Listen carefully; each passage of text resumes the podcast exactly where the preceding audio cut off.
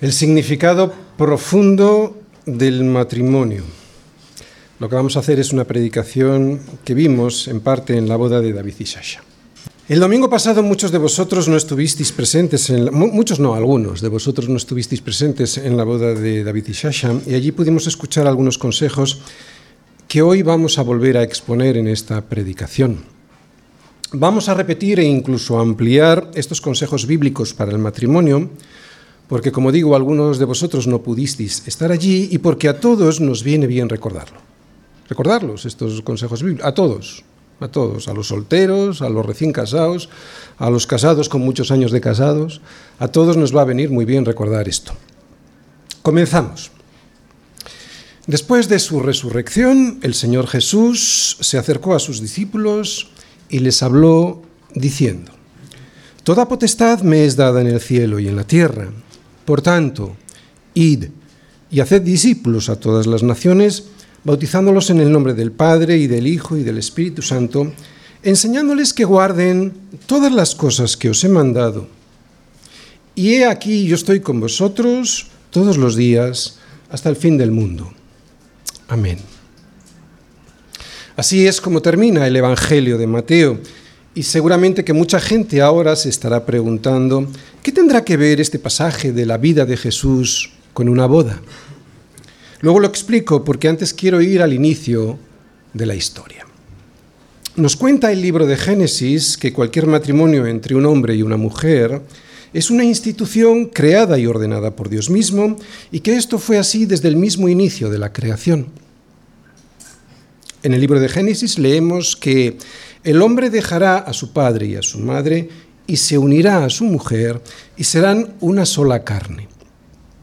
Estas palabras nos indican que el matrimonio fue diseñado por Dios mismo para ser celebrado entre un hombre y una mujer y que Dios mismo estuvo presente en esta primera unión y esto es muy importante.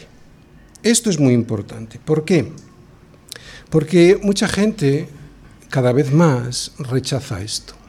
Recuerdo en la ceremonia del domingo pasado que algunos de los invitados no creyentes empezaron a sentirse incómodos después de escuchar esta verdad bíblica, que el matrimonio fue diseñado por Dios para ser celebrado entre un hombre y una mujer. Es curioso, eran personas de cierta edad, así que estoy seguro que hace tan solo unos 10 o 15 años estas personas, eso que ahora les molestaba escuchar que el matrimonio se celebra entre un hombre y una mujer, Seguramente que lo habrían pensado y sin dudarlo que eso tendría que ser así. Todo esto antes de este progreso social, y lo de progreso lo pongo con comillas, el progreso social instalado en el mundo actual, antes de que este progreso social les comiese la mente primero y el corazón después. Es muy duro luchar contra corriente. Solo puede hacerlo un cristiano valiente. Y todos los cristianos por definición lo son. Sin la fe en la roca que es Cristo y sin el Evangelio, cualquier cosa que el mundo nos quiera hacer creer lo termina consiguiendo. Aunque solo sea porque a nadie nos gusta sentirnos apartados de la sociedad como si fuésemos unos apestados. Sin Cristo y en este mundo y su sistema de valores siempre consigue su propósito. Cuando alguien no está en Cristo, el mundo y su sistema de valores siempre consigue su propósito. Otra vez, porque es muy importante. Es muy importante, especialmente en nuestro matrimonio. Sin Cristo, lo que va a conseguir este mundo y su sistema de valores es apartarnos de todo lo bueno que Dios tiene para nosotros. Desde la mayoría de los medios de comunicación y desde el poder, y por solo decir las verdades más evidentes, verdades que se han defendido y mantenido durante milenios, ya no solo nos excluyen, sino es que nos persiguen judicialmente y algunas veces hasta físicamente. Eso lo podemos ver los últimos años. Podemos decir las verdades más evidentes, las más evidentes, las que ha defendido todo el mundo durante tantísimos años, decenios, siglos, milenios, que empiezan a perseguirnos. Es increíble, judicialmente y también físicamente. No sé si sabéis una cosa, pero os voy a decir un secreto. Desde el púlpito se nota todo. Desde el púlpito se ve todo. Por lo menos un pastor suele notar, cualquier reacción que surge del corazón ante la exposición de una verdad bíblica. Y sí, en la ceremonia de la boda había personas, algunas personas incómodas, escuchando que en el libro de Génesis dice que el hombre dejará a su padre y a su madre y se unirá a su mujer y serán una sola carne. Curioso. Yo me sorprendía que empezaban a moverse incómodos. Palabras que nos indican que el matrimonio fue diseñado por Dios para ser celebrado entre un hombre y una mujer y que Dios mismo estuvo presente en esa primera unión. Y estas dos cosas son muy importantes. Esta es otra verdad que molesta mucho. Que Dios está presente en la celebración de cualquier matrimonio. Otra vez, Dios está presente en la celebración de cualquier matrimonio tomando nota de la firma del pacto que hacen los novios. Y es que incluso los matrimonios que no son cristianos, cuando toman la decisión de casarse, lo que están haciendo es seguir el diseño que Dios ha establecido para el desarrollo correcto de la unión íntima entre un hombre y una mujer. Y estos, aunque no lo sepan o no lo quieran saber, son responsables ante Dios de esa decisión de fidelidad al pacto.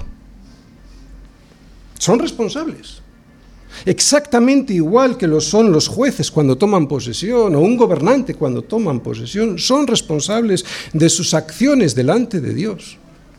En la historia de Génesis al principio todo iba bien, pero después de la desobediencia de Adán de querer ser igual a Dios, el pecado, como sabemos, entró en el mundo y destrozó todo lo hermoso que Dios había imprimido en el hombre haciendo también no sólo de otras cosas, del mundo y de nuestras acciones, sino haciendo también del matrimonio una caricatura de la imagen de bondad y fidelidad con la que Dios nos había creado. La mayoría no lo ve y no lo ve porque el mayor efecto del pecado es la muerte, la muerte espiritual. Desde entonces el hombre nace muerto y como sabemos, porque lo hemos estado viendo en Efesios y en Colosenses, un muerto no ve nada ni siquiera sabe que está muerto. Por eso, de toda aquella bondad y fidelidad que Dios nos dio, ahora solo nos queda una imagen muy distorsionada.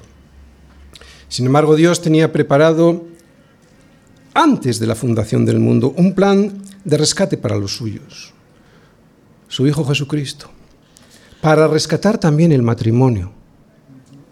Y Cristo vino, vivió y murió y resucitó en nuestro lugar para que todo aquel que en él cree no se pierda, mas tenga vida eterna. Vida eterna ya desde aquí, porque Cristo no es tan solo un maestro del que poder aprender, es que Cristo es poder para las vidas de las personas que se rinden a Él. Y ahora es cuando voy a volver a leer estas palabras que leímos al principio, aquellas en las que oíamos decir a Jesús algo, algo muy especial a los suyos. Y es que después de la resurrección, el Señor Jesús se acercó a sus discípulos y les habló diciendo, Toda potestad me es dada en el cielo y en la tierra. Por tanto, id y haced discípulos a todas las naciones, bautizándolos en el nombre del Padre y del Hijo y del Espíritu Santo, enseñándoles que guarden todas las cosas que os he mandado. Y he aquí, por eso lo he subrayado, y he aquí yo estoy con vosotros todos los días hasta el fin del mundo. He aquí yo estoy con vosotros todos los días hasta el fin del mundo. Aquí hay un pacto, un pacto con los suyos, un pacto con la iglesia, un pacto con su novia. Todos los cristianos saben o debieran saber que su matrimonio es una sombra de lo que Cristo hace con su iglesia. El matrimonio es un misterio que refleja al mundo la unión que Cristo tiene con su novia, con su iglesia. Y aunque algunos matrimonios han podido evidenciar mejor que otros esa unión, cualquier cristiano sabe o debiera saber que el propósito que Dios tiene para ellos en su matrimonio es que puedan ser una imagen lo más fiel posible de la unión que Cristo tiene con su novia, con su iglesia. Por lo tanto, si alguien me preguntara por el significado profundo del matrimonio, le diría que es la representación que hacemos en este mundo del amor fiel al pacto que hay entre Cristo y su novia, y su pueblo, y su iglesia. Seguro que ahora entendemos mejor las palabras que acabamos de leer a Jesús, de Jesús a su novia, que es la iglesia en el contexto de una boda. Y aquí yo estoy con vosotros todos los días hasta el fin del mundo. Estoy con vosotros todos los días hasta el fin del mundo. Lo quiero volver a repetir, porque ese es el pacto que Cristo ha hecho con su novia todos los días, todos los días hasta el fin del mundo. O sea, me dice Jesús a mí, a la novia, pase lo que pase, surja lo que surja, nunca te dejaré, jamás te abandonaré. Por lo tanto, todos los que estamos casados y que queremos ser fieles o un fiel reflejo del pacto que hizo con su iglesia, tenemos que recordar siempre lo siguiente, que habrá buenos momentos en los que aparecerá la luz del sol y otros muy malos en los que solo veremos oscuridad. Que habrá días muy buenos en los que estaremos muy arriba, pero que, que también vendrán días muy malos en los que estaremos muy abajo. Por tanto, tanto en los días llenos de luz como en los días llenos de dolor, tendremos que recordar el pacto que estuvimos dispuestos a firmar. Porque no se trata de sentir, se trata de saber. Esos días recuerda el pacto que firmaste, porque ese es el que tiene valor, no tu sentimiento. Y ese pacto, si lo recordamos, fue el pacto de la firme voluntad entre un hombre y una mujer de sernos fieles el uno al otro hasta que, hasta el fin del mundo, como dice Jesús. Hasta el fin del mundo, como dice Jesús. Un pacto valiente que le dice al otro, y en cualquier circunstancia, y por muy dura que sea, he aquí yo estoy contigo todos los días hasta el fin del mundo. Pase lo que pase, Surja lo que surja, sienta lo que sienta, nunca te dejaré, jamás te abandonaré. Yo sé que esto es muy difícil de aceptar, pero no porque sea algo complicado de entender en absoluto, sino porque nuestro egoísmo hace que no queramos entenderlo que yo tengo que aguantar las situaciones que sean para llevar a mi mujer y a mi familia a Cristo y que eso lo tengo que hacer muriendo yo, a mí y a mis deseos, exactamente de la misma manera como Cristo lo hizo con su iglesia. Ay, pero cuando entiendes esto, cuando lo entiendes de verdad, no solo intelectualmente, sino a través de cada prueba que hay día a día en el matrimonio, es cuando solo te quedan dos opciones yo creo que en nuestra iglesia ya no tenemos disculpa para entenderlo. Solo nos quedan dos opciones. O mueres de verdad a ti mismo para conducir tu matrimonio con alegría. Un camino. Otra vez. O mueres a ti mismo para conducir con alegría tu matrimonio. O te escapas de Cristo para hacer con tu vida lo que tu carne desea lo que llevará tu vida, la de tu esposa, la de tus hijos y la de todos los que te rodean, a la horrible destrucción que provoca el divorcio. Es cierto que hay otra posibilidad, que es ser tibio, ser tibio e ir tirando por el camino del medio, camino que, hace que te hace ir andando por el matrimonio con una tristeza enorme. ¿Por qué? Porque no tengo yo lo que yo creía que merecía tener. Porque no tengo lo que yo creía que merecía tener. Pero eso es lo mismo que escaparse de Cristo. Así que solo hay dos opciones. Todos estos problemas surgen de una falta de entendimiento profunda de lo que es el matrimonio. Una falta de entendimiento profunda y cuando lo entiendes, una falta de aceptación de ese entendimiento. Es una falta de entendimiento primero, porque primero se entiende para luego aceptarlo. Es una falta de entendimiento y esto no es nuevo. Por eso quiero que vayamos todos a Mateo, a Mateo 19, versículos del 1 al 10, para ver que en los tiempos de Jesús el entendimiento que tenían todos, y no solo los fariseos, incluso también los discípulos de Jesús, se alejaba bastante del diseño que Dios había creado para el matrimonio. Leemos. Aconteció que cuando Jesús terminó estas palabras, se alejó de Galilea y fue a las regiones de Judea, al otro lado del Jordán. Y le siguieron grandes multitudes y los sanó allí.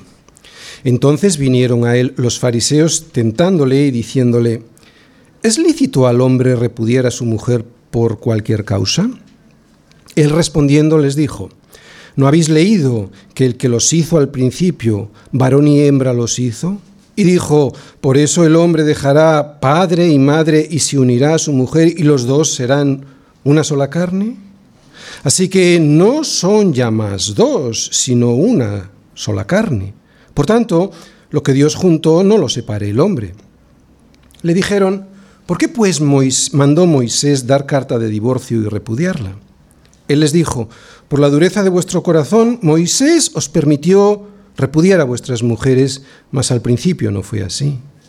Y yo os digo que cualquiera que repudia a su mujer, salvo por causa de fornicación, y se casa con otra, adultera, y el que se casa con la repudiada, adultera.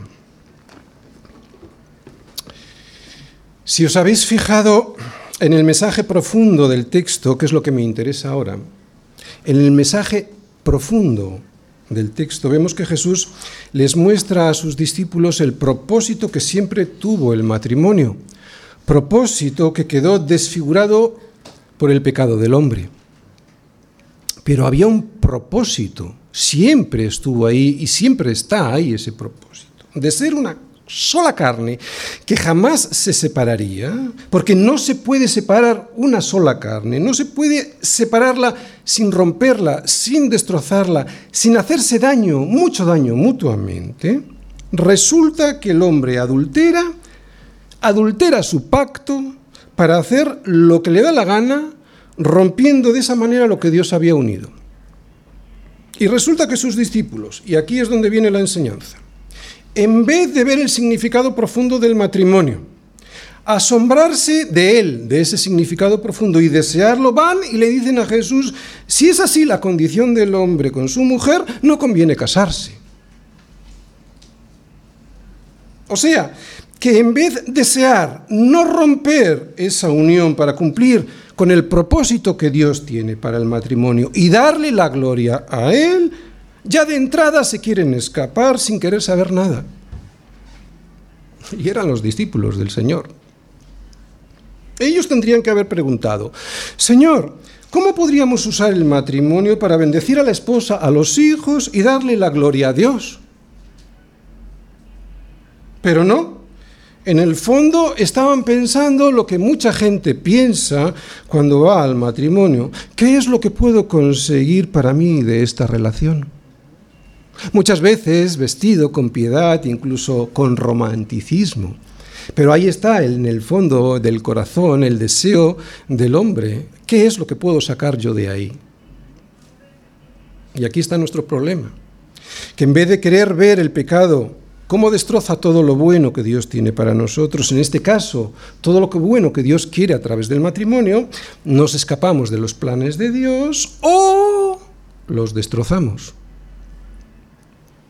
Así pues, en vez de ver el diseño de Dios para el matrimonio como algo bueno, decidimos que por ahí no pasamos y hacemos lo que bien nos parece. Y así están algunos matrimonios cristianos hoy también y probablemente peor por la gran cantidad de cosas que tenemos alrededor. Sí, porque la gran cantidad de cosas que tenemos en Occidente no ayuda mucho. Y es que tener tantas cosas buenas a nuestro alrededor nos hace creer que nos las merecemos. Lo vuelvo a repetir, porque esto es un gran problema. Al ver tantas cosas buenas a nuestro alrededor, nos hace plantear, nos hace creer que nos las merecemos. Por eso cuando no tenemos lo que creemos que nos merecemos tener, pataleamos, y en este caso en el matrimonio igual, pataleamos como niños pequeños y buscamos fuera de la voluntad de Dios lo que solo Dios nos puede dar. Estoy hablando del matrimonio, también en el matrimonio. Buscamos fuera de Dios lo que creemos que por allí podemos encontrar mejor para nosotros. Y buscar fuera de Dios, especialmente en el matrimonio, lo que solo Dios nos puede dar y enseñar, buscar fuera de Dios lo que solo Dios nos puede dar y enseñar, es comprar todos los boletos de la lotería y esperar un poquito de tiempo a que nos toque el primer premio que el diablo siempre está dispuesto a repartir. Hurtar, matar y destruir hurtar todas las bendiciones que de Dios ya tienes y las que te quiere dar, hurtar, matar tu vida, la verdadera vida que Dios da, la de tu esposa y la de tus hijos y de la de todos los que tienes alrededor, matar, y destruir. Destruir toda tu casa para que levantes otra, otra todavía peor que la anterior. Destruir.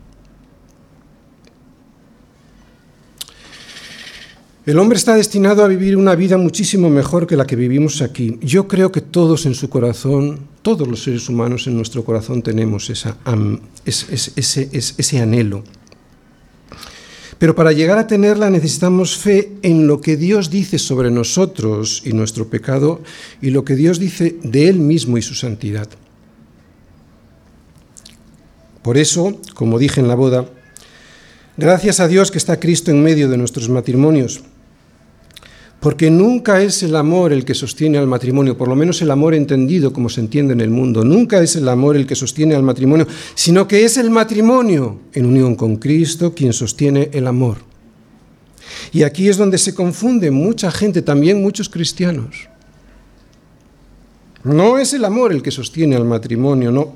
Es gracias a que confiamos nuestro matrimonio a Cristo, que Él está en medio nuestro. Por eso, desde entonces, cuando firmamos ese pacto y decidimos que Él esté en medio, ya no es el amor el que sostiene al matrimonio, de hecho no lo podría hacer, sino que es el matrimonio en unión con, en unión con Cristo quien sostiene ese amor día a día, pase lo que pase.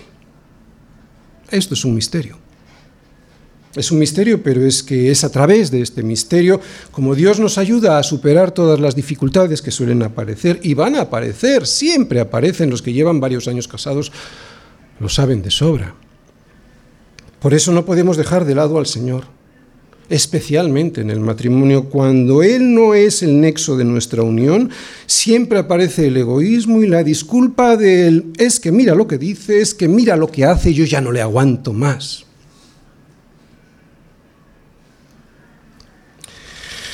Todos conocemos más de un matrimonio celebrado en Cristo y con la intención sincera de ser fiel hasta el final que ha fracasado.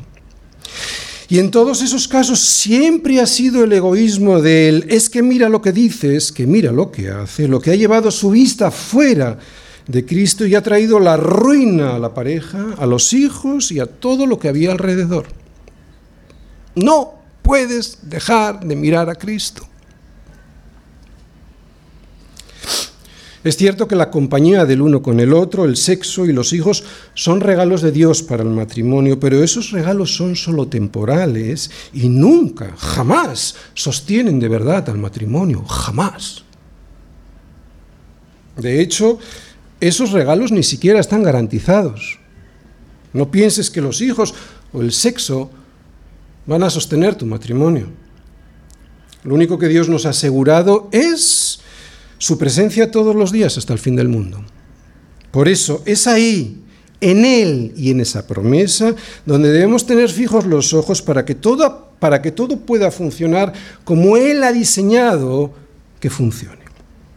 Así que cuando aparezcan las sombras que amarguen nuestra vida juntos, que aparecerán, y desearíamos no habernos casado, tendremos que recordar sobre todo dos cosas el propósito por el cual nos casamos y la roca sobre la cual fundamos ese pacto. El propósito por el cual nos casamos es darle la gloria a Dios. Es cierto que hay propósitos eh, secundarios, pero el principal es darle la gloria a Dios. Y la roca sobre la cual decidimos fundar nuestro hogar, que es Cristo.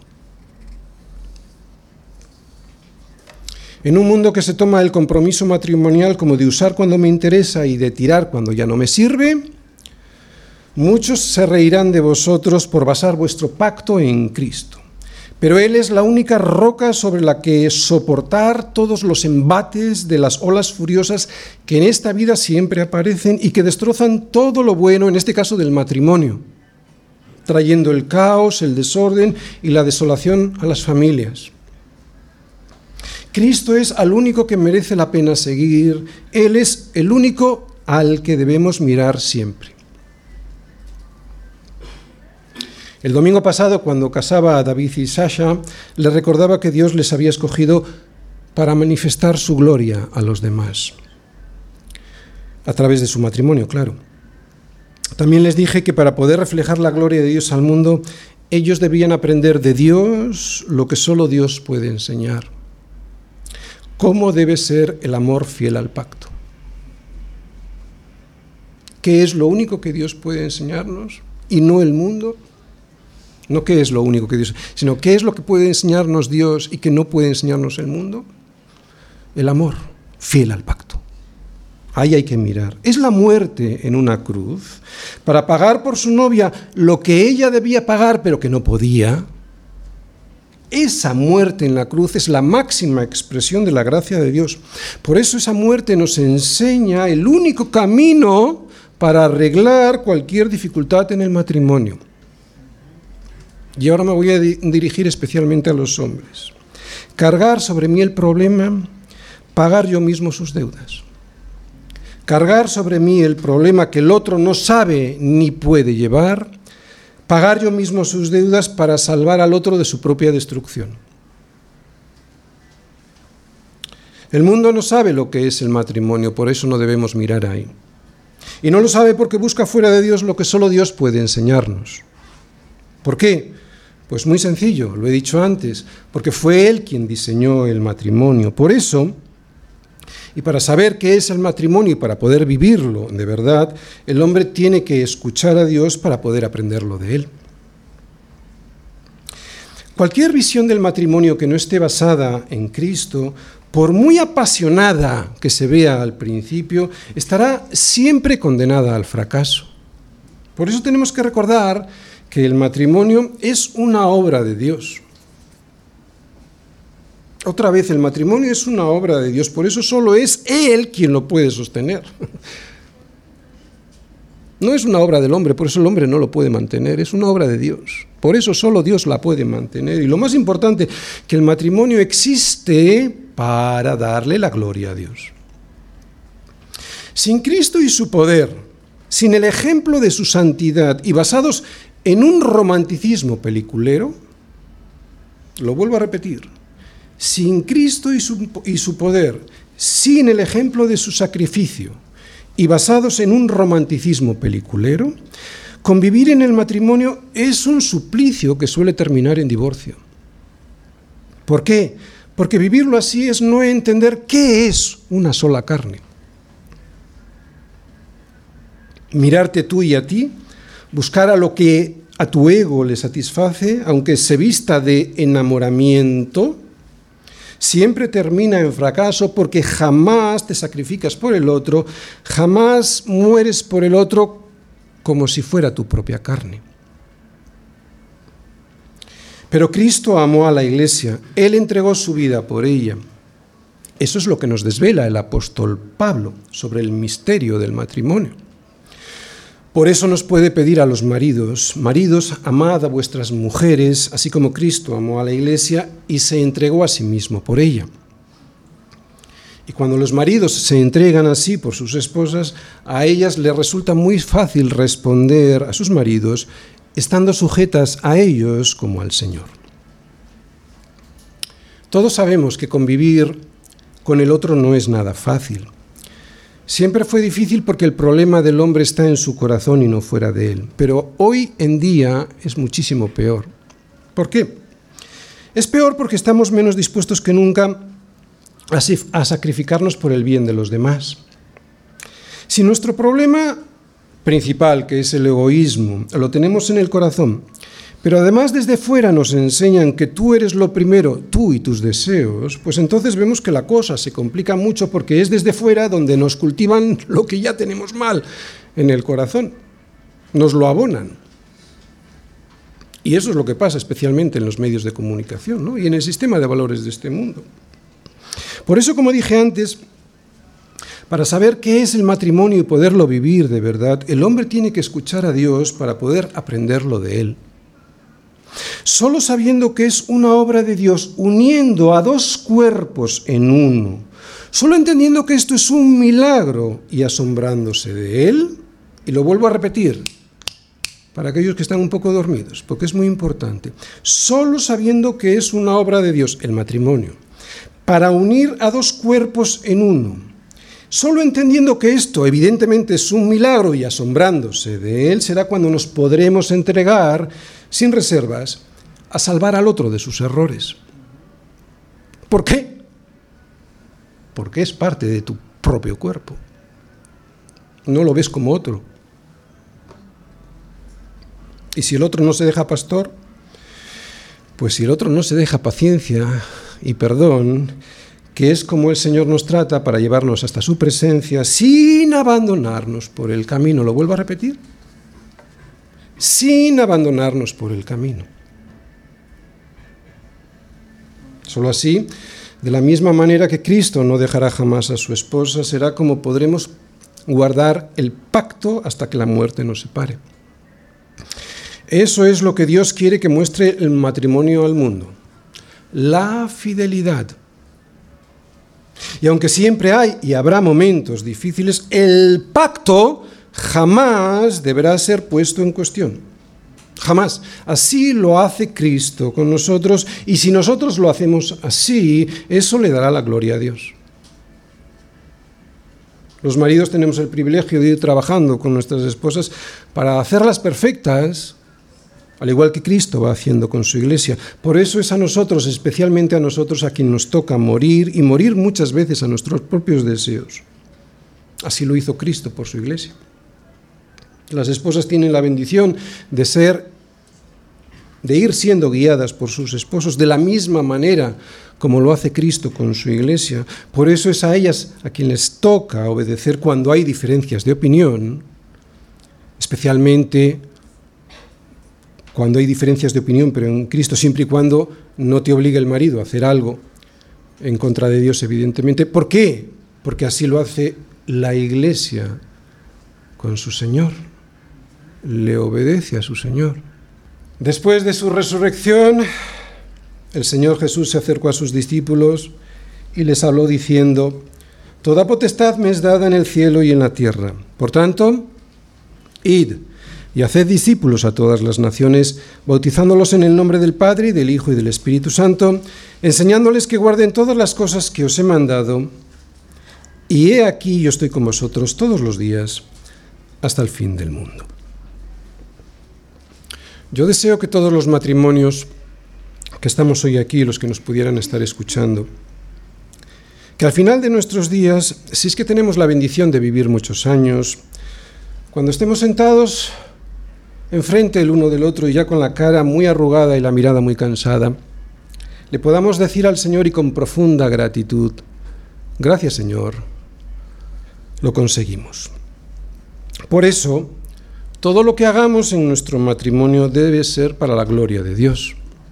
Todo lo que hagamos juntos debe ser como una alabanza para que la gloria de Dios sea manifestada en nuestra vida y de esa manera todo aquel que nos mire se asombre de que hoy, todavía hoy, Dios hace el milagro de apartar algunas parejas para santificarlas y para preservarlas del mal.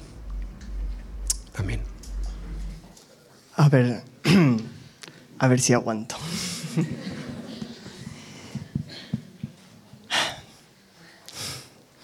Sasa, cariño mío. Desde pequeño... A este paso. Creo, creo que no voy a entero, pero bueno. No, no, no. Desde pequeño he soñado con este momento. Estar delante de la mujer a la que amo para casarme con ella y para amarla durante el resto de mi vida. Hoy es ese día. Verte entrar en esta sala, vestida como la princesa más bella de este mundo, es impagable. Y es un sueño hecho realidad. Hoy, ante Dios, la iglesia, amigos y familiares que nos acompañan, prometo amarte y respetarte todos los días de mi vida. Prometo ser siempre la persona que te proteja, te defienda, te apoye y te consuele y en que puedas confiar en momentos difíciles. Prometo también alegrarme con tus alegrías y consolarte en las tristezas. No importan las circunstancias, ya sea que estemos en pobreza, en riqueza, en momentos de alegría o de tristeza, en salud o enfermedad, prometo amarte y buscar siempre tu bienestar por encima del mío. Y sobre todas las cosas también protejo, prometo proteger tu corazón como el tesoro más precioso. Prometo ser generoso y también compartirlo todo contigo. Prometo también poner a Dios como lo primero en nuestro hogar para que Él sea quien guíe nuestra casa y prometo nunca olvidar este día y recordarlo como el más precioso de nuestras vidas, el día que nos unimos para siempre. Prometo serte fiel y ser agradecido a Dios con la mujer tan dulce que ha puesto a mi lado.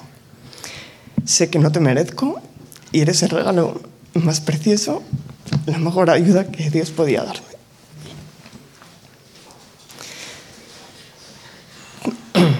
Prometo que para mí tus ojos siempre serán los más hermosos. Ya estoy terminando. Hoy es un día precioso. Ya no somos más dos personas, sino una sola. Y hoy prometo ante Dios, ante el pastor, ante nuestros amigos más cercanos, ante la iglesia y nuestra familia, que así como Cristo amó la iglesia y se entregó por ella, Así me entrego para amarte, cuidarte y protegerte. Te amo desde ahora y para siempre, hasta mi último aliento.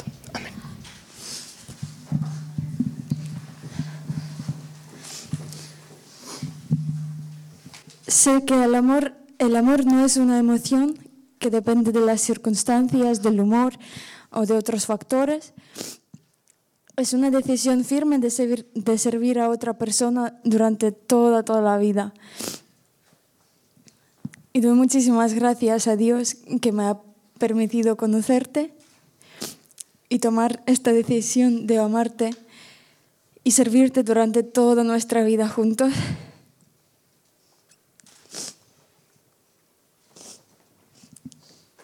Sé que el camino no es fácil y van a haber momentos felices y difíciles, pero hoy quiero prometerte estar a tu lado siempre, siempre a pesar de las circunstancias, en la riqueza y en la pobreza, en la salud y en la enfermedad.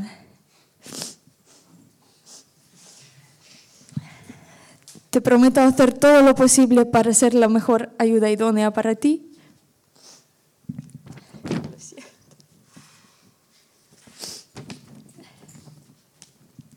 Prometo amarte y cuidarte con todo mi corazón y le pido a Dios la, la capacidad de cumplir estas promesas todos los días de nuestra vida. Los anillos son el símbolo del pacto mm, de un hombre hacia su mujer y de la mujer hacia su marido. El anillo no tiene fin, por eso, y al igual que estos anillos, el pacto que hoy estáis celebrando es un pacto que nunca dejará de ser mientras estéis vivos en esta tierra. Con este anillo, David le está diciendo a Sasha y Sasha le está diciendo a David, quiero casarme contigo, te amo y te amaré como Cristo amó a su iglesia. Con mi matrimonio quiero darle la gloria a Dios, por eso nunca te dejaré, jamás te abandonaré. David y Sasha, os habéis escogido como marido y mujer para el resto de vuestra vida. Tomaros las manos. David, Pone el anillo a Sasha y responde a esta pregunta. ¿Quieres recibir a Sasha como tu esposa para amarla, honrarla y cuidarla en la enfermedad o en la salud, en la pobreza o en la riqueza, y dejando a todas las demás hasta que llegue el fin del mundo? Sí, quiero.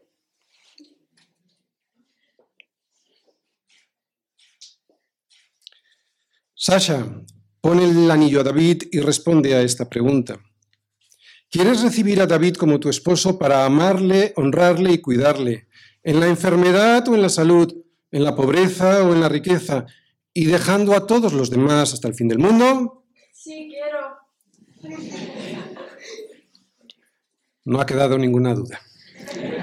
A la vista de que David y Sasha han venido ante esta congregación con total libertad y después de las promesas nupciales e intercambio de anillos, y teniendo a Dios por testigo, en presencia de esta iglesia, familiares y amigos, yo como pastor, de acuerdo a la autoridad con la que he sido investido como ministro del Evangelio de Jesucristo, y al amparo de las leyes del Reino de España que me autorizan la celebración de este matrimonio, os declaro marido y mujer. Así que no sois ya más, nunca más, dos, sino una sola carne. Por tanto, y como sois solo uno, lo que Dios ha unido en este mismo instante, no lo separe el hombre jamás. David, puedes besar a la novia.